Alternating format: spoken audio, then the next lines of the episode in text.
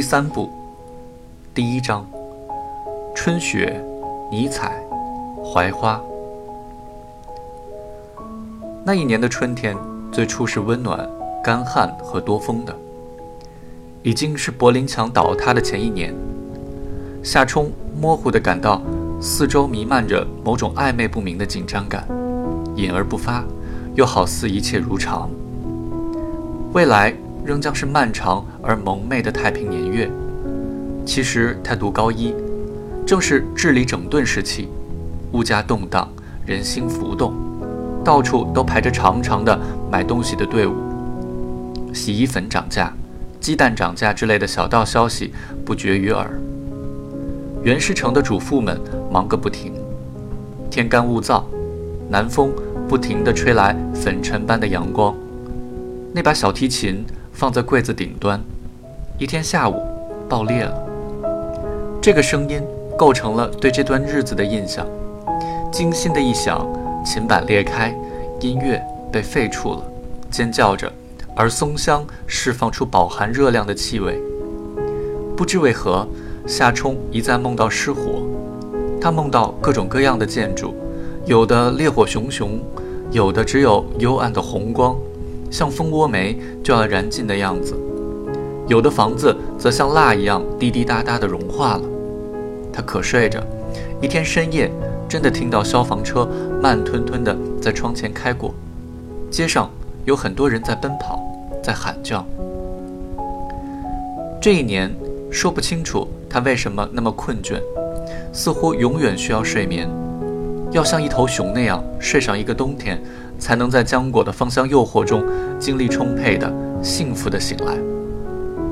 外界的一切对他而言是隔膜的，相当遥远。他沉浸在自己的沙堡般的内心世界中。紧接着，雨水在四月下来，激起了瘴气般的团团冷雾。袁世成。一九八八年，冰线急急地落下，打碎了运河对面星星点点的野花。屋顶上水光片片，烟在青郁的天空中痴痴疑疑地升起。那是硅酸盐厂的百无聊赖的工人们想把垄道的树枝烧掉。电车在榆树的枝桠间打出蓝色的火花，雨水翻搅出了肮脏的取水的气味。一直飘过几条街，老爷和姥姥把房子让给了长子乔年，搬到了化工厂附近，那儿几乎是郊外了。作为补偿，乔年给他们买了一套廉价的一楼旧房。老爷在新家的窗外围了一个花圃，扎了篱笆。周末的早上，夏冲骑半个小时自行车来到这儿，站在花圃里，东摸摸，西摸摸。手指冻得发麻，花草放肆地淹没了篱笆下面的砖角，雨水从窄窄的铁皮屋檐上滴落下来，有股铁锈的味道。这春天并不冷清，比高大乔木稍低一层，一株株的西府海棠正在街边怒放着，咆哮着，像颜料桶般肆意泼洒着淡红色。少年宫的孩子们列队而来，在街边画水彩写生。挥动画笔，把花朵画得好似莽撞无知的焰火。街头墙角绿意葳蕤，火车在两条街外驶过，震得窗玻璃咔嗒作响。花朵频频颤抖，配搭着空气中某个地方正在震荡起的水淋淋的雷声。鸟如流矢，消失在树丛中。夜里，下水井中暗流奔涌，好像有什么东西在轻轻翻滚。许久之后，细雨疏风才消停下来。然而，它已经弄乱了世界。街道上、汽车站、交通墩的脱了漆的烂木缝隙里，到处都是凌乱的春痕。夏冲记得这些，甚于记得其他一切。这情景正和一句词：“西雨急，暗花狂，趁残鸦，飞过苍茫。”他十六岁了。这凌乱而忧郁的季节。绷紧了他的琴弦，这使得夏冲像街边的春树一般产生了苦恼的气味，又像动物一般受到潺潺春雨的吸引。这一切没有人了解，在当时甚至无人可以想象。每天早上天将破晓，他就被扰醒了，伴随着厨房里煤气的嘶嘶叫声，客厅里的说话声令人烦躁地涌进屋来。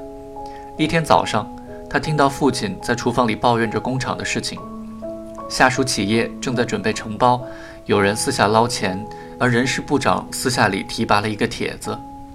这个词正是那一年流行开来的，指挚友、兄弟，也专指情妇，在这儿。是最后一个意思。下面告了上来，但是总厂党委开了个会，竟然通过了这次提拔。父亲准备在当天的会议上提些意见，乔雅则试图阻止他。正是这种为了不吵醒他而压低了声音的争吵，令夏冲愤怒到预料之外的程度。令他生气的还有厨房里总是传来土豆的气味，真是奇怪。乔雅不是说过她最讨厌土豆吗？若问为什么为此生气，他自己也得承认理由欠奉。夏冲变成了一个怪物，不只是土豆、牛奶、油和醋，所有清晨时做饭的气味都变得难以忍受了。夏冲困倦地爬起来，打开了窗子，又跳回床上。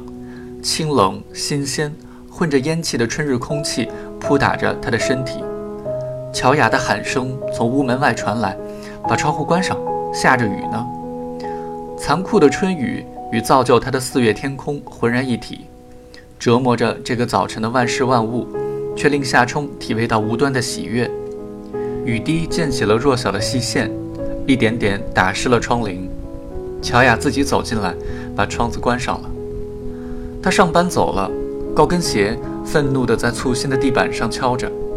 房门砰然一响，他已不再期望夏冲遵命行事。在冬天里，他哭了，说：“我已经对你不抱希望了。我那个可爱的、上进的、听话的儿子，早在十四岁时就已经死了。他不再拥有他，那个逗乐的婴儿已经淹没在生活的冷漠面目之中。”乔雅意识到夏冲正经历着某种青春期危机，却束手无策。他观察他的脸庞，猜测他是读了不好的书。身体正受到不健康念头的煎熬。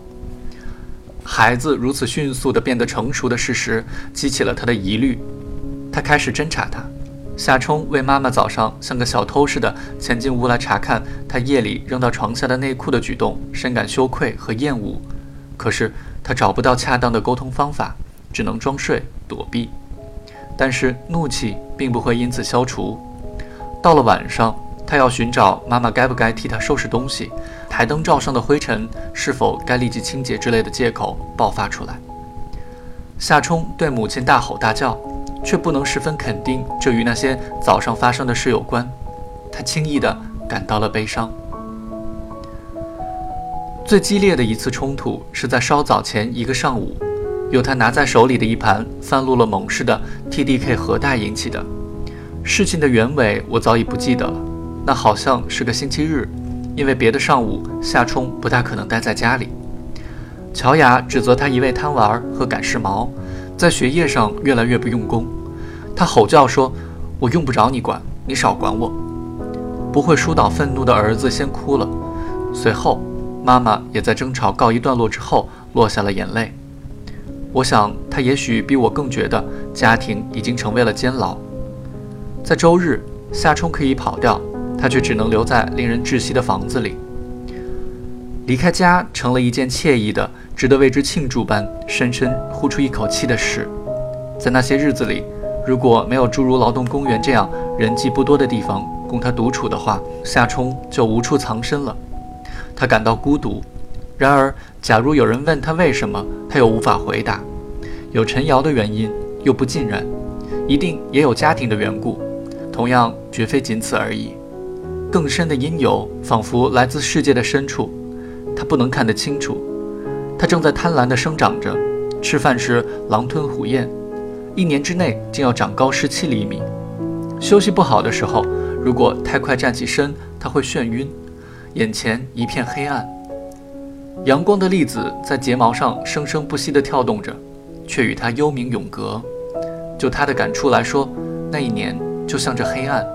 他是抽屉里的男孩，只有扑向开阔的地方，才能暂时的、不完全的解脱。